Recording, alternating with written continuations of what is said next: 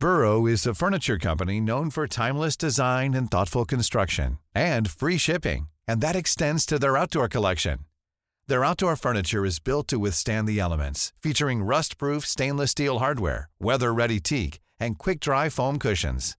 For Memorial Day, get 15% off your Burrow purchase at burrow.com slash ACAST and up to 25% off outdoor.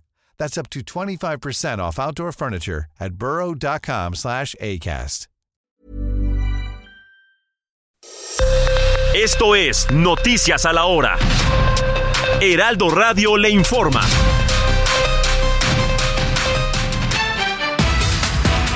Son las 12 horas en punto. El Metrobús informó que desde este lunes y con la finalidad de mejorar la movilidad de las personas que viajan del oriente al centro de la Ciudad de México, comenzará a operar una nueva ruta de las estaciones Río Frío a Juárez, lo que permitirá conectar con las líneas 2 y 3 de este sistema. A través de noticias de Twitter se dio a conocer que el asesino de Zeus, el perro Pitbull que defendió a su dueño José Luis en un asalto, tiene tres ingresos en, prisión. Esto por el delito de robo y un largo historial delictivo. Y vámonos hasta Guadalajara, Jalisco. Ahí está nuestra compañera Adriana Luna con información importante de las vacaciones. Adelante, Adri. Gracias, Moni. Buen domingo a todos. Para salvar las vidas y disminuir alcances automovilísticos en la con alta frecuencia en todo el país, las autoridades implementaron operativos de prevención que incluyen no solo la revisión vehicular, sino también el chequeo médico de los conductores. Esto nos comenta el subdirector de transporte del centro de, de la Secretaría de Infraestructura, Comunicaciones y Transportes en Jalisco, José Sedano Rubio.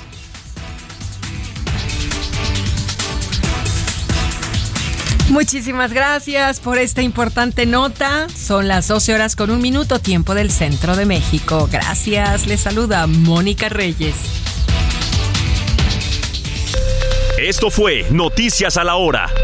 Siga informado. Un servicio de Heraldo Media Group.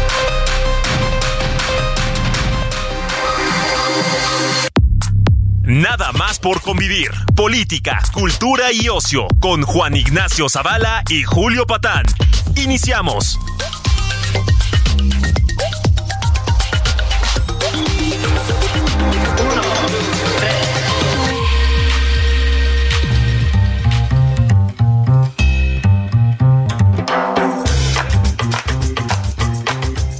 ¿Qué pasó? Bendiciones, ¿cómo están? Esto es nada más por convivir. Está aquí su tío consentido, Julio Patán, en, eh, en domingo. Ya ven que los domingos tratamos de alejarnos de la del peso de la sucia realidad política. Es una redundancia eso, ¿verdad? Y hablar de otras cosas, ¿no? Hablar de...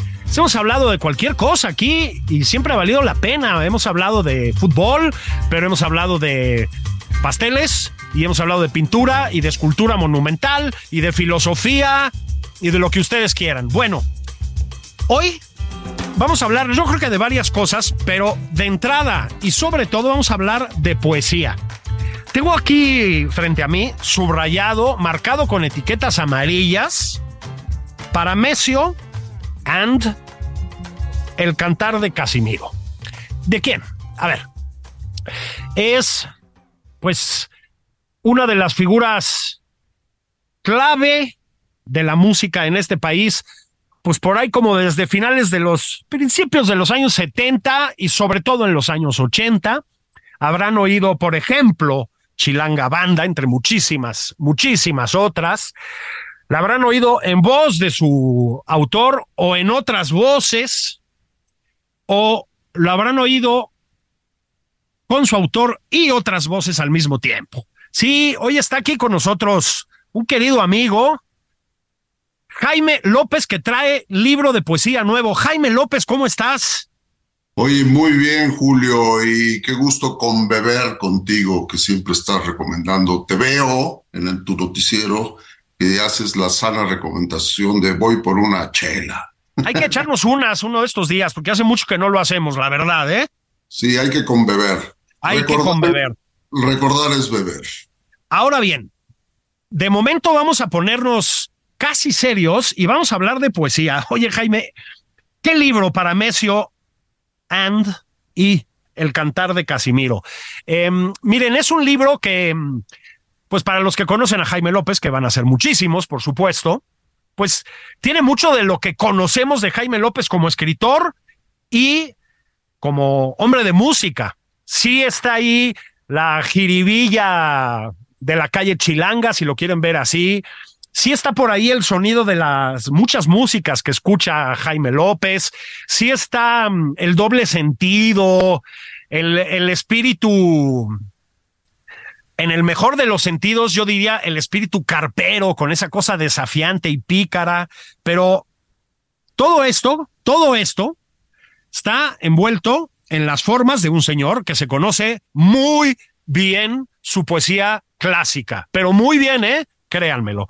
A ver, Jaime, yo te diría, la primera parte del libro, pues son haikus, son haikus filtrados, digamos, este, por una voz muy mexicana, incluso yo diría muy chilanga en muchos casos, pero son haikus. Yo no te sabía esa afición por el haiku. A ver, platícanoslo.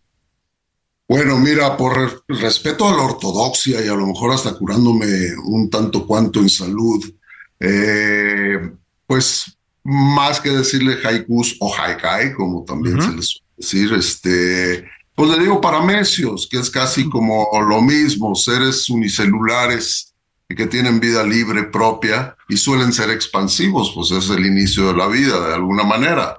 Y yo creo que los haikus contienen eso, una expansión que te puede llevar a, pues no sé, al mismo cosmos. Este, son, pues ya ves, los japoneses son dados a encontrar en la miniatura eh, la expansión, ¿no? Este, bueno, qué decir de todo lo que hacen con la tecnología o con eh, el, arte bonsai, ¿no? De cultivar estos arbolitos.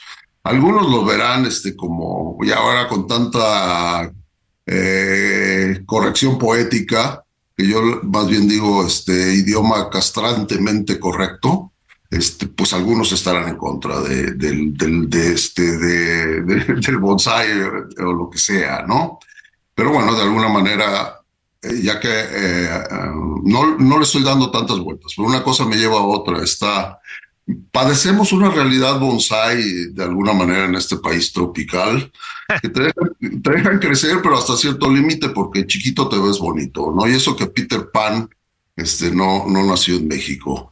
Pero eso me recuerda también a Simon Fried, un sociólogo inglés, que, que decía, este, negarse a crecer no es un acto eh, político, sino edípico.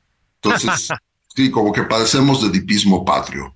Pero volviendo al paramecio, aquí quiero creer que es ah, una especie de retorno al útero para pues ver que contenía uno en, en, estado, en posición más que fecal, fetal. y la primera vez que yo supe de los haikus fue precisamente allá por la prepa, eh, digamos, a principios de los 70. Eh, um, tuve muy buenos maestros que posteriormente haré referencia, desde, desde que me aparieron hasta por lo menos la deserción universitaria. Eh, pero esta, es, esta fue una casualidad gracias a, uno, a mi hermano menor Oscar, él sí se dedica a las letras, este, formalmente, académicamente, pero ya desde antes era una especie de pepenador eh, de, literario, digamos, porque en los basureros, cuando había en el metro, revolvía para ver qué se encontraba, más allá del esto, ovaciones y este, tradiciones y leyendas. Encontré unas, eh, más de un libro de una, unos laboratorios, bien a bien ahorita no recuerdo el nombre, que, que cultivaban a sus empleados y hacían unas eh, ediciones y tenían muy buen catálogo este, tenía a François Villon, por ejemplo, y en una de esas venía el haiku. Ah. Eh, la antología y traducción la hacía Nuria Párez, de la cual no tengo más noticias. No sé, eh, tú que si eres más severo en esto de la investigación, darás con ella. Yo no sé si es española, mexicana o, como yo.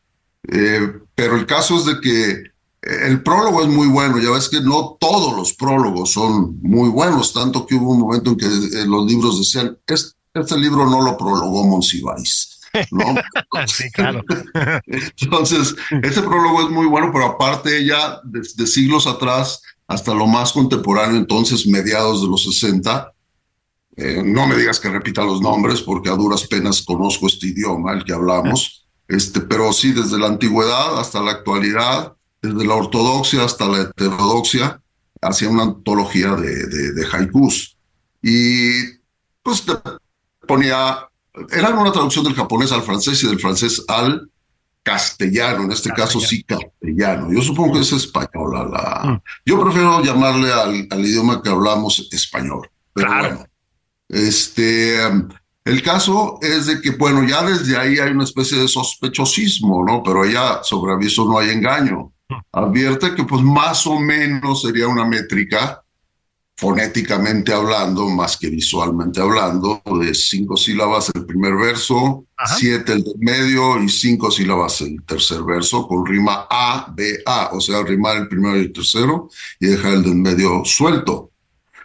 Y otra condición eh, en la ortodoxia, eh, valga la re, rebusnancia antigua, supongo que debe haber una ortodoxia contemporánea, pero bueno, en la ortodoxia una condición era referir sutilmente la estación del año en que sea el, el, haiku. A, la larga ni los mismos japoneses este, respetan eso, según Nuria Párez, ya a mediados de los 60. Ahora imagínate, yo creo que ya el haiku debe ser una cosa eh, pues microcósmica, ¿no? Este, mm. hay, hay, que leerlos con, este, con eh, microscopio, pues, ¿no?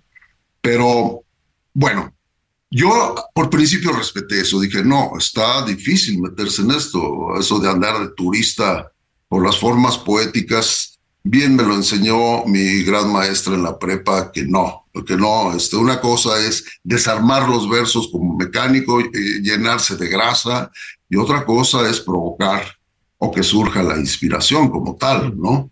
No, no todo lo que es tallereable es inspirado, ¿no? Pero bueno, en fin, eh, pasaron los exenios, que es esa banda de rucos que rifa en este gran barrio llamado México, que son los sexenios, porque hasta los sex panchitos punks desaparecieron. Sí, bueno, desaparecieron con la edad, ¿no? Sí, Pero bueno, creo que todavía. Se jubilaron.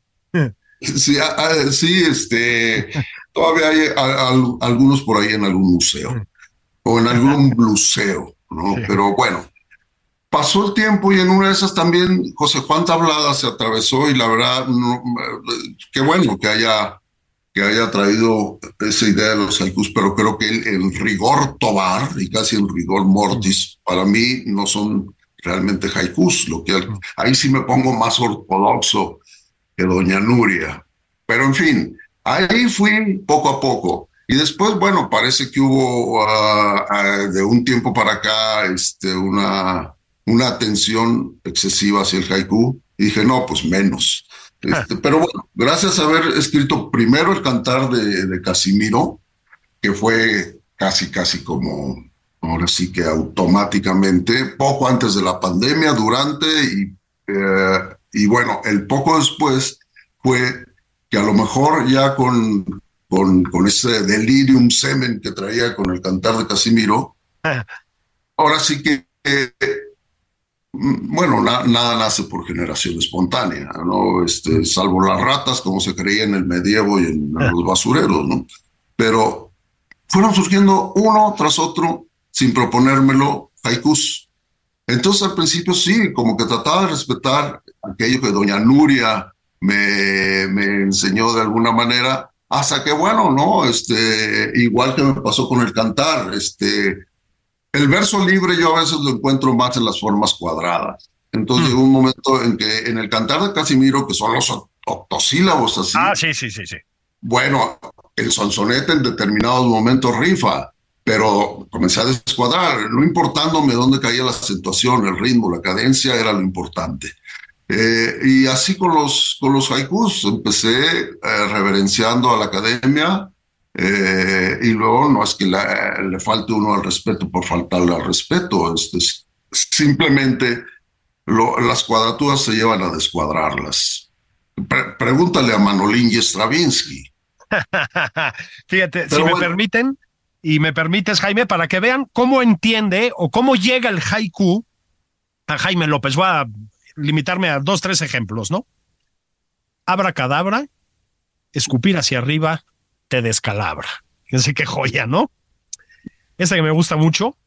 Me gusta estar desde el zaguán al fondo, ahí en tu hogar. O este que es inapelable. ¿Quieres ser rata? Más para parecerlo, ponte corbata. Bueno, como les decía, es el haiku muy, muy, muy en tono Jaime López, como no podría ser de otra manera, por supuesto. Ahora, Jaime, esta es la primera parte del libro, pero la segunda parte, que es la de largo aliento, pues la verdad, sí nos lleva, ya decías tú, ¿no? Ahí está la métrica, los octosílabos, etcétera. Y sabes qué? Sí suena mucho a siglos de oro, suena mucho a pues a nuestro canon, si me permites que diga eso, ¿no? A las raíces de nuestro canon. Pero voy a atreverme un poquito más. Miren, el siglo de oro, em, que fue un poquito más de un siglo incluso, em, pues sí, digamos, es el canon en el sentido, si ustedes quieren verlo así, más solemne y etcétera, pero sus exponentes, particularmente uno al que ahora voy, podían ser bastante pasados de lanza, irreverentes, eh, socarrones, mordaces, irónicos, provocadores. Podrían ser incluso prosaicos en algún momento, escatológicos. Quevedo. Yo aquí, mi querido Jaime, veo mucho, mucho a un lector de Quevedo. ¿Estoy bien o estoy mal? No, estás muy bien, muy bien. Me descubriste. Soy un vil plagiario. no, no, no, no, no, eso sí no. No, bueno, obviamente estamos este, gonorreando. Pero es muy Quevedo, ¿no? Lo que leemos aquí. Sí, hay un lector de los clásicos españoles y un lector que dice, pues también tenían esta parte, ¿no? Sí, desde luego. Eh, mira, eh, quisiera aprovechar de esto que estás hablando de Quevedo, ve a dónde nos lleva Quevedo. Hace poco igual me preguntaban, este, ¿Quevedo o Góngora? Le digo, es como Beatles y Rolling, ¿verdad? Este, pues desde, luego antes que nada Rolling y antes que nada Quevedo, pero no estorba el griego. claro, Lennon y McCartney, este, incluyendo a Harrison y hasta el quinto Beatle, que realmente era Ringo. Este, claro, claro. Y, y, y bueno, Góngora, pues, pues, es enorme también la, la, acidez se le da. Desde luego que suele ser un poco más, eh, digamos, eh, culterano, por decirlo de alguna manera. Pero yo creo que en ese sentido lo es más Quevedo, solo que él lleva esta cuestión del, em, de la solemnidad culta a la franca hilaridad, ¿no? Y, sí, sí. sobre todo corrosiva, como lo estás viendo, diciendo, pues era un hombre a una nariz pegado, ya que más, ya desde ahí podemos este, apuntarnos más de uno. Pero bueno, ahora sí que todo se lo debo a mi manager, a la Virgencita de Guadalupe, etcétera, etcétera, como solía decir el ratón Mesías.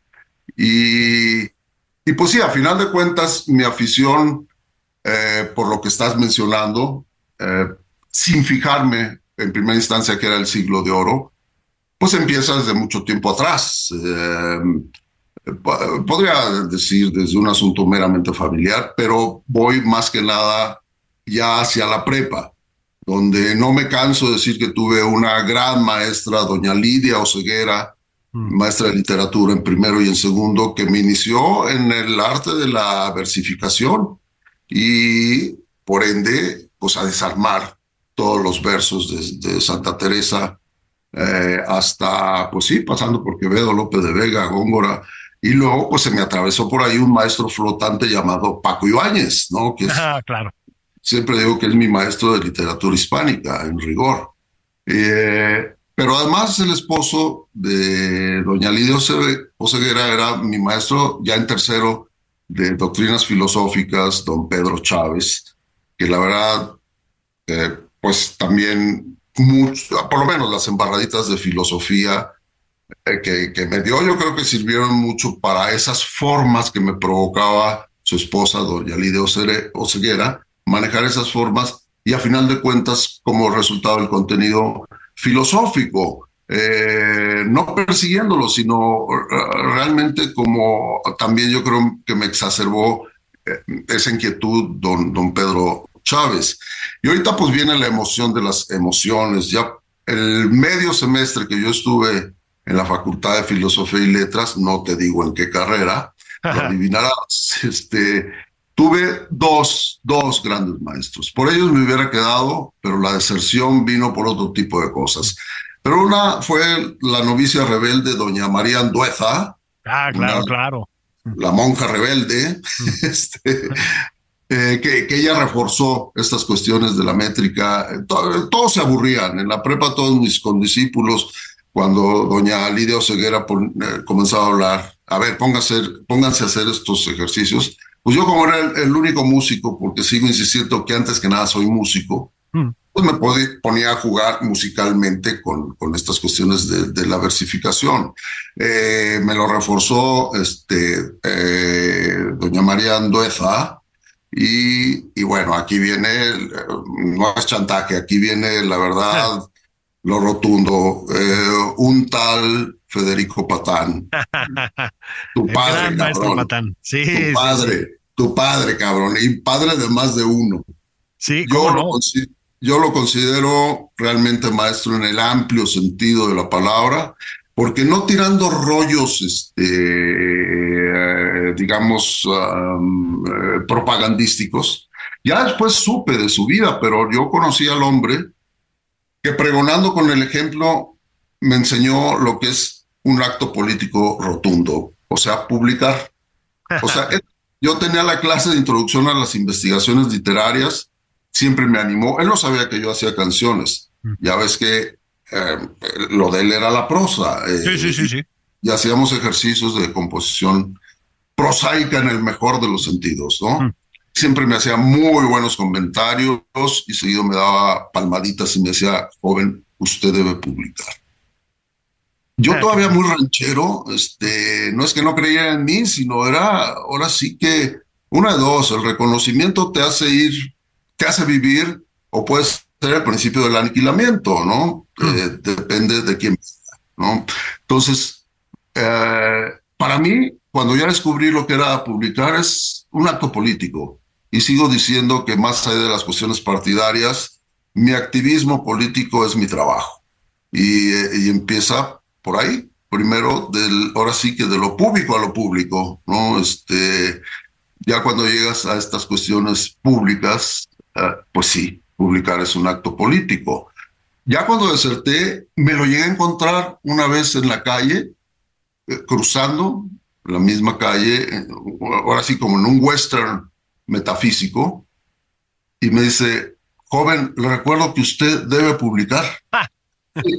y este, saca su tarjeta y me dice, mire, yo estoy trabajando en, ya no recuerdo en qué revista, mm. tal revista, tal revista, tal revista, écheme un telefonazo. No, pues ese reconocimiento pesa, ¿no? Este, ahora sí que dije, y si descubro que realmente soy un pobre idiota, ahora sí que qué pena, ahora sí que qué pena con Godines, ¿no?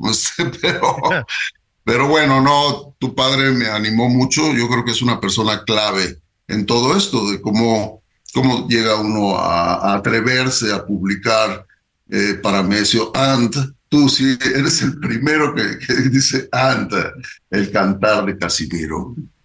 Mi querido Jaime, si te parece bien, bueno, le voy a mandar un beso a mi padre desde aquí, ya que estamos en estas, en estas cuestiones personales, y luego les mando ustedes abrazos, eso, y, otro, y otro aquí de, don Jaime López. Mira, Jaime, vamos a pausa veloz.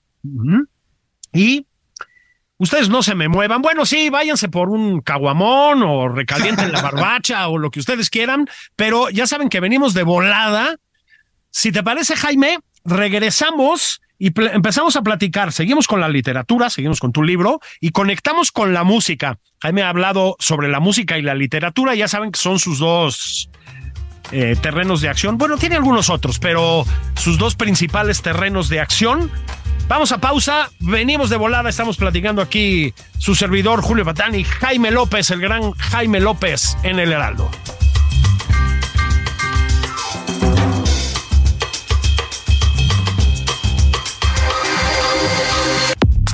Esto es Nada más por convivir, una plática fuera de estereotipos con Juan Ignacio Zavala y Julio Patán. Regresamos.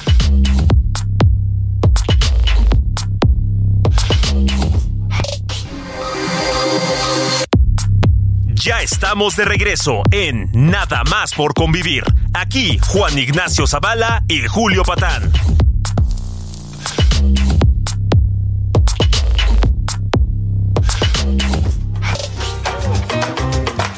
Bueno, bendiciones. Estamos de regreso nada más por convivir. Estamos platicando hoy con Jaime López. ¿Por qué? Pues porque hay que platicar con Jaime López siempre que se pueda. Hombre. Pero el pretexto, digamos, el detonante, y es un magnífico pretexto, es este libro que tengo aquí en la mano, les decía yo, Paramesio and y El Cantar de Casimiro, un libro de poesía, un libro pues que les decía yo, en la primera parte tiene muchas resonancias del haiku, en la segunda parte tiene muchas resonancias del siglo de oro español. Este, decía Jaime, y le decía yo a Jaime, del siglo de oro y muy particularmente del magnífico delincuentazo que era Quevedo, y él decía con mucha razón, bueno, Quevedo, Góngora, los Beatles y los Rolling Stones, pero ¿sabes qué, Jaime? Te aviento esta. En alguna entrevista que te hicieron, alguien te preguntó, de veras no me acuerdo quién es, perdón que no del crédito, este, oye Jaime, Beatles o Rolling Stones? Y tú dijiste Credence. Ajá, sí. ¿Quién es Credence aquí? A propósito, comparto eso, ¿eh? Plenamente. ¿Y quién sería Credence en este territorio de los siglos de oro? ¿Qué, qué, enseña Credence? Sí. Ah, bueno, no, yo me saltaría el siglo de oro e iría más bien, digamos, a otro idioma y para mí, Credence es Mark Twain. Ah, qué bonito.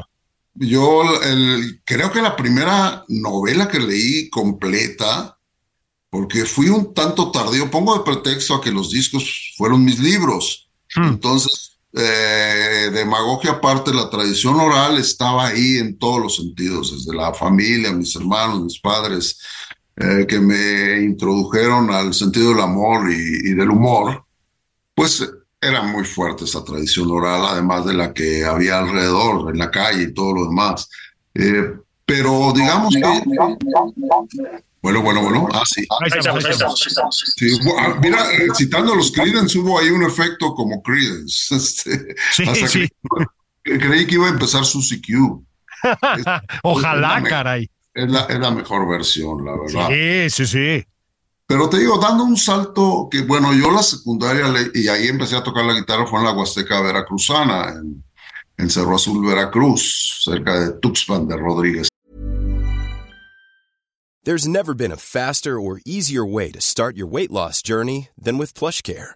PlushCare accepts most insurance plans and gives you online access to board-certified physicians who can prescribe FDA-approved weight loss medications like Wigovi and Zepbound for those who qualify. Take charge of your health and speak with a board certified physician about a weight loss plan that's right for you. Get started today at plushcare.com slash weight loss. That's plushcare.com slash weight loss. Plushcare.com slash weight loss. Bueno, ahí entre otras cosas, eh, empecé a oír a Credence. Entonces era como, bueno, yo habiendo nacido en Matamoros, Tiempo después, vivir el paso de mi pubertad a la adolescencia en la Huasteca Veracruzana y con tantas barracas, mm. pues venía a ser casi lo mismo, el mismo panorama y muy cerca de esa gran olla criolla llamada el Golfo de México. Entonces, cuando yo oí por primera vez este, um, eh, Born on the Bayou, que además Matamoros, antiguamente una de sus calles se llamaba Bayou, ah. muy, muy cerca de donde nací, dije, ah, I was born on the bayou. Entonces me ponía naturalmente a bailar, porque bueno, eso es lo que recuerdo desde mi más lejana infancia, siempre bailando. El ritmo es yo creo que lo que me llevó muy tarde a, cuando encontré ese pararrayos llamado guitarra, que fue alrededor de los 13, 14 años. En ese tiempo, poco antes, eh, fue cuando, ah, no, por ahí ah, empecé a oír a Creedence en, en, el radio, o la radio. Y, este, y en ese tiempo yo acababa de leer a Mark Twain, obviamente, este, Las aventuras de Tom Sawyer y luego Huckleberry Finn. Hmm. Entonces, bueno, pues eh, para mí, uh, es Mark Twain. Qué, bonito, ¿eh? A propósito, si no han leído a Mark Twain, agarren y pónganse a leerlo inmediatamente. Es un autor espectacular. Gente que me he puesto a leerlo un poquito últimamente por, por diversas razones. Ya que hablabas de Veracruz, a ver, déjenme decirles, como acaba de decir Jaime, pues sí, es tamaulipeco de nacimiento, pero pues todos sabemos que es chilango, pero chilango, chilango, Jaime López. Bueno, chilanga banda. Todos la, todos la conocemos, ¿no? ¿Saben por qué es esto? Porque por dos razones, yo diría, a ver si estás de acuerdo, Jaime. La primera, para casi citar a Chabela Vargas, porque los chilangos nacemos donde nos da la chingada gana, ¿no? La chilanga gana. Exactamente. Y la segunda razón es porque los chilangos no solo nacemos donde queremos, sino que nos gusta robarnos a la gente. Este, pues a ti te secuestró la Ciudad de México, Jaime. A ver, pasaste, bueno, naciste, ya lo dijiste, en Matamoros. A propósito, es una ciudad a la que le debemos bastante música. Em, pasaste por Ciudad Juárez, si recuerdo bien. Estuviste en Veracruz, eh, creo que le debes bastante a la música veracruzana, además, ¿no? Está, está muy presente en tu, en tu carrera. Y acabaste aterrizando aquí en la, en la Ciudad de México, en lo que llamábamos el DF, ¿no? Este, ¿ya llegaste convertido en un músico o fue la chilanguez la que te acabó de arrastrar a esos terrenos? Bueno, eh, aquí hubo una decantación por canto. Más bien, eh, donde dice tierra es donde tanto pavimento hay. Eh, en esta tierra de concreto, eh, de asfalto, es donde empecé a tener todavía más aprecio de donde venía. Mm. Aquí se decantó el canto, ¿no? Entonces, tal vez ah, yo no le pertenecía porque siempre fue como andar abuelo de pájaro siendo un fuereño forever, mm. este, de Matamoros a Juárez, Nogales, no hay que olvidarlo. Nogales mi primera infancia fue prácticamente toda la frontera norte. Bueno, tengo que especificarlo porque a veces uno dice la frontera y te dicen cuál, pues la única, ¿no? la norte, la, la delgada línea entre desarrollo y subdesarrollo. Bueno, acá me fui subdesarrollando este, hasta ir, a parar a la Huasteca, concretamente la Huasteca, porque Veracruz igual una cosa es la zona jarocha, claro que no la desprecio porque eh, mi padre tenía amigos por todo Veracruz y, y andábamos independientemente de del punto de residencia. Cuando todavía había pangas, este, estas barcazas eh, de carga que hacían pasar eh, antes de los puentes, ahora ya hay muchos puentes, pero entonces había pangas, pues íbamos a visitar amigos de, de mi padre hasta Alvarado este, pasando por el puerto de Veracruz y luego ya más tarde eh, sí eh, llegamos a Cerro Azul. Y eh, pues bueno, fue realmente el DF. Yo sí llegué auténticamente en el ADO, canción que realmente no hay envidia de la buena ni de la mala, hay envidia. Canción que sí le envidio al maestro Lara, porque creo que el resumen de la música del siglo XX en México es de Lara a Lora. Sí, sí, sí.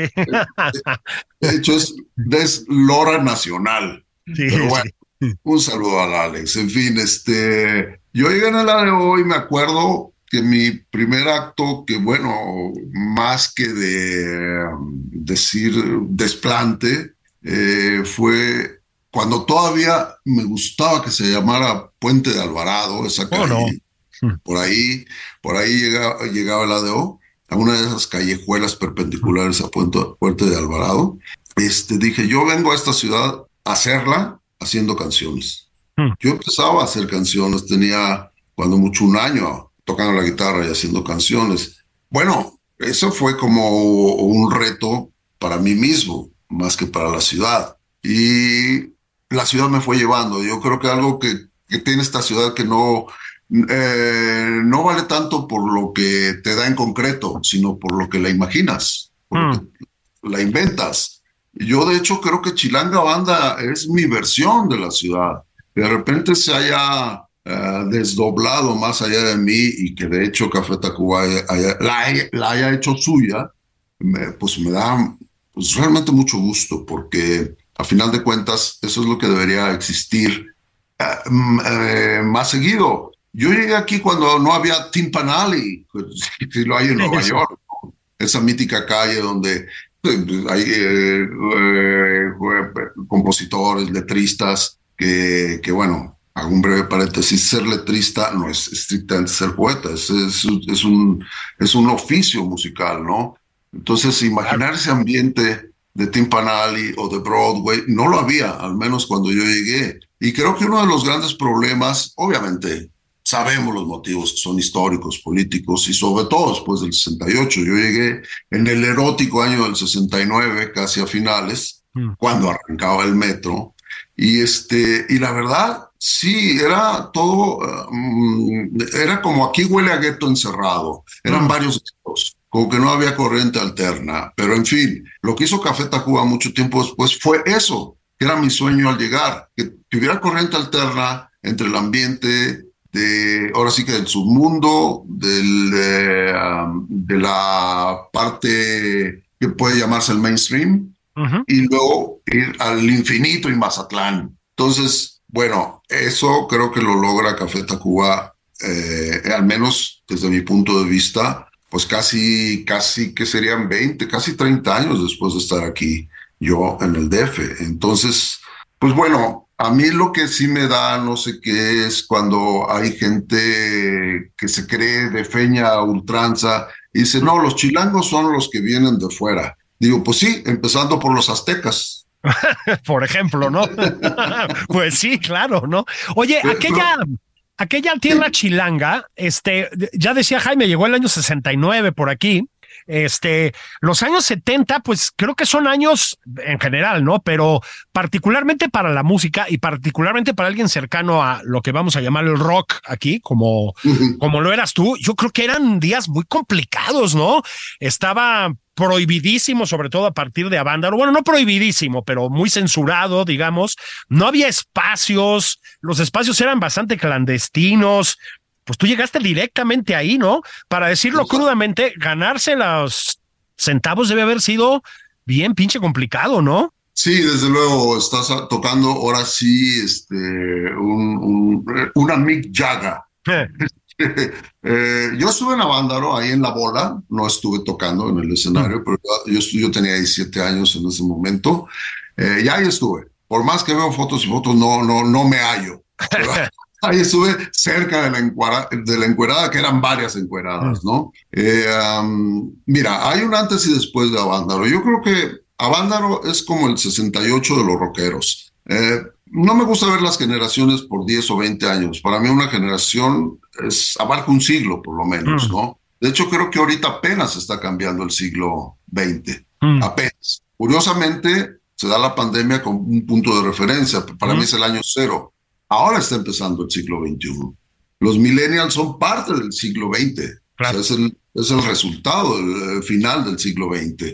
Eh, y igual el siglo XX empezó en los alegres 20, ¿no? O sea, digamos, musicalmente después de la muerte de Scott Joplin y el ragtime. El ragtime es así como el rock and roll antes del rock and roll, ¿no? Y ve, generó a final de cuentas, no sé, 30, eh, 40 años después el rock and roll. Pero bueno, eh, yo cuando llegué, antes de Abandaro, acababa de pasar el traumático 2 de octubre. De hecho, yo por casualidad estuve el 3 de paso de, de, la Huasteca a Guadalajara porque íbamos a visitar unos familiares haciendo este, un, un breve, una breve parada en, este, en, la, en lo que era pues eh, la posibilidad de la clase media cuando existía la clase media, este, antes de que fuera una cosa gelatinosa. Eh, los que venían a estudiar, la, por ejemplo, la universidad, como mi hermano, un hermano mayor, eh, que vivía en la Álamos y Narvarte, que era donde se podía conseguir algún departamento. Entonces él agarró su Anglia, un cochecito, y nos llevó por el desastródromo. y vimos, sí, los, eh, el 3 de octubre. Yo estuve el 3 de octubre. Eh, y, ponía el radio y una tras otra se oía este, Hey Jude, que para mí es el soundtrack. Si, si yo tuviera una cámara y fuera el parabrisas de ese Anglia y viendo cómo quedan los semáforos, y cómo desembocamos a, a y estaban los tanques, los soldados, este, pondría Eyud todo el tiempo, ¿no? Ah.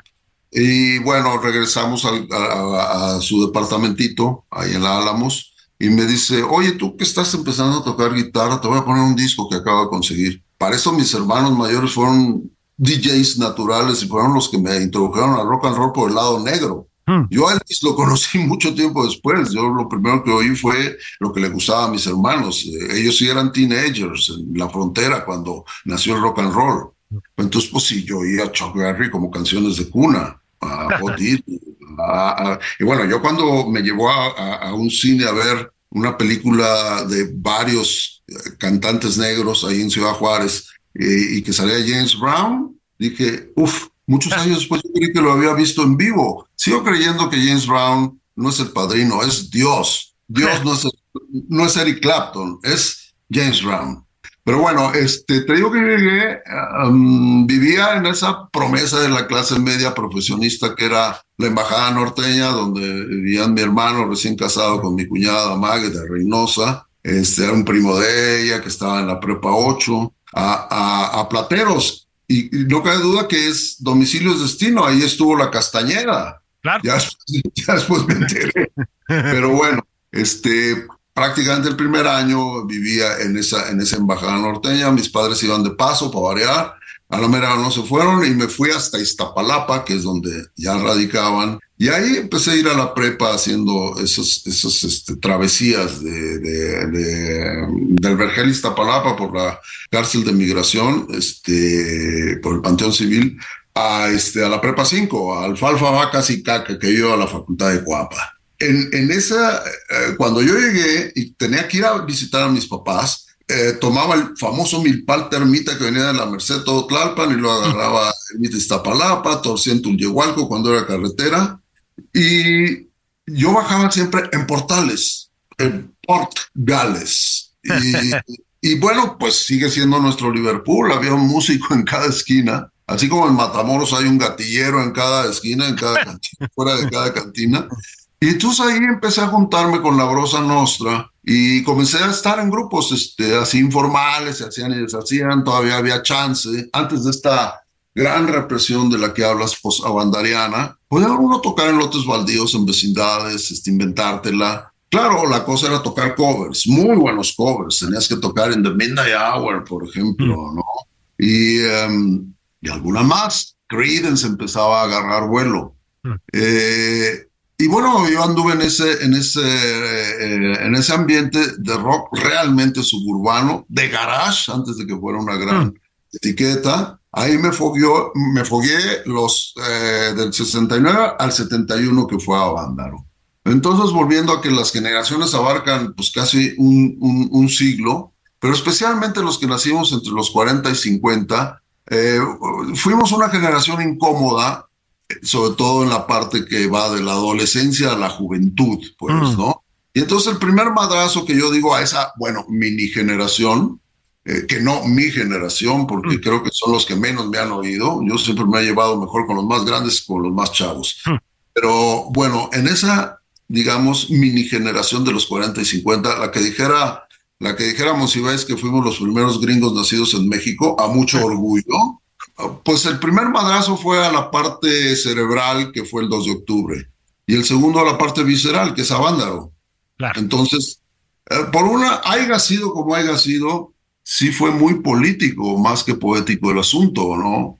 Eh, y sí, después de Avándaro, creo que el único que se puso las pilas, o los únicos, fue el Three Songs in My Mind, todavía llamado así.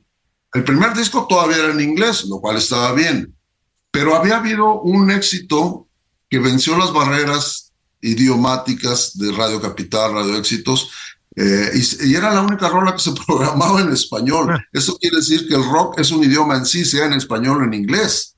Y era el pájaro Alberto acompañado de Love Army. Ahí fue una fusión, valga las comparaciones del subdesarrollo, como si fueran Bob Dylan con, este, con Chicago. Ah. O sea, una gran rola caminata cerebral que la, la pasaban en el, radio una y otra vez. Un gran éxito realmente, en el sentido amplio de la palabra. Después de Avándaro, llegó el comandante y mandó parar. Se fue así como sucedió en, en, cierta isla, pues desapareció el trío Matamoros y la mejor música. Y igual aquí desapareció el pájaro Alberto, Chicago, Javier Batis eh, y unos grupos que venían emergiendo. Pero el que se puso las pilas este, fue eh, Three Souls in My Mind y comenzaron a, a, componer en español. Yo no sé si por el éxito y la influencia del pájaro Alberto, eso nunca, pues no sé, alguien que entreviste a Lora, mm. puede ser una pregunta incómoda, pero este, pues bueno, eh, fuera de él, eh, pues eran sí, efectivamente, los hoyos funkis, que eran pues este, escenarios efímeros precisamente dado por esta especie como de, de acotar la vida nocturna, los lugares de reunión en general y especialmente los de rock. Y sí sigo creyendo que los, el único que podría hacer eh, que esto funcionara era en Tlatelolco, este Paco Gruexo, que al final de cuentas, pues sí era un agente sospechoso que tenía un poco el control de, de lo que era pues, los terrenos de rock, por lo menos en esta ciudad. Oye, Jaime, pues me podría estar todo el día hablando contigo de rock, de veras. Yo creo que lo vamos a tener que hacer, pero como vamos a tener que terminar, porque la radio es cruel con los tiempos, sí te tengo que pedir cápsula publicitaria. ¿Tienes intenciones de presentar tu libro para Messi and El Cantar de Casimiro? Eh, en México, en cualquier otra parte, cuéntanos. Bueno, sí, qué bueno que me das pie, que me das cue para eso. Porque si yo, esto no es que sea obligado, me da mucho gusto que mis apostadores, o sea, eh, darles el crédito y anunciar lo que se tenga que anunciar. Eh, empezando por Omar Villasana, que es el editor de Catacana. Él es un mexicano que vive en Miami ya desde hace un buen rato, lleva más o menos 10 años en esto de, publicar libros. Katakana es su editorial. Es una coincidencia que el término sea japonés y yo ya haya hecho haikus. Eso es una, una, una coincidencia. Este, pero le estoy muy agradecido a, Omar. Una de sus grandes ideas es que dice, un libro da para un año. ¿Por qué este, hacer una llamada de petate? Tuvo el detalle de que el libro saliera el día de mi cumpleaños, o sea, 21 de enero en que arribé al erótico año del 69. Fue un detallazo. Y de ahí, de, ahí acá, que ya llevamos prácticamente la mitad del año, han sido entre ah, la Feria del Libro de Minería, que es ahí donde se hizo el lanzamiento, eh, y luego entrevistas como esta que estamos haciendo, eh, y algunas ah, visitas, por ejemplo, a San Luis Potosí hace poco en el Instituto Potosino de Bellas Artes, eh, y próximamente habrá otros terrenos ahí en la FIL de Toluca. Eh, y bueno, eh, si es cierto lo que decía Omar, se está cumpliendo, que mejor vamos, vamos casi mes por mes. al libro le ha ido muy bien vía Amazon, que fue su primera plataforma. Le ha ido muy bien de ventas. Y en ese sentido, bueno, en cuestión de comentarios como el que tú estás haciendo, pues creo que también muy bien. Y pues bueno, todavía sigue el libro dando como para, pues eh, yo respeto la ley transilvana de un vampiro, no entra donde no lo invitan. Y claro que hará todo lo posible por hipnotizarte y que lo invites a pasar, ¿no? Pero este, ahorita gracias a, este, a Miriam, Canales, que aparte de ser mi agente literaria, que es la que llevó este libro a buen puerto, pues es la que se encarga de coordinar eh, hacia dónde vamos en esto de, las presentaciones, promoción, etcétera, etcétera. Se me está pasando también, pues darle muchas gracias a Elisa Orozco. Yo no, yo no dedico ni discos ni libros, pero ella como se llama Elisa, se me hizo que era buen puntacho poner para Elisa. Pues Yo sé que solo los beethovenianos lo entenderían, Pero doña Elisa Orozco hizo una, un buen trabajo en el diseño, claro, con las sugerencias de la misma Miriam en las, las ilustraciones del siglo XIX que se encontró ahí en, un libro de ciencias naturales. Eh, y resulta que andan por ahí en algún museo en, Londres, que ella vivió un buen tiempo allá, está muy empapada de esa cultura, digamos, que de alguna manera, pues también nosotros, aunque sea lejano, gracias al, rock, ¿no? Exacto. Oye, Jaime, pues un millón de gracias. Te felicito, les recomiendo de verdad mucho, mucho, mucho para Mesio and el cantar de Casimiro de Jaime López. Un abrazo, Jaime. Oye, Julio, de veras, un, gran abrazo y, eh, y, extiende ese abrazo a tu padre, que más allá de las cuestiones de amistad, familiares, él vale por sí mismo, es un gran maestro de varias generaciones, un gran escritor, eso lo descubrí después gracias a ser aficionado a librerías eh, de libros, no de viejo, usados, digamos, ¿no? He ido haciéndome mi biblioteca de don Federico Patán. Gracias, Julio. La verdad, este, vienes, vienes de muy, muy, muy buenos genes. Ah, eso sí. Gracias, Jaime. Un abrazote. Igualmente. Oigan, y abrazos a ustedes. Esto fue nada más por convivir. Bendiciones. Pórtense bien, ¿eh? Gracias. Nos escuchamos en los siguientes días. Esto fue Nada más por convivir, el espacio con política, cultura y ocio, con Juan Ignacio Zavala y Julio Patal.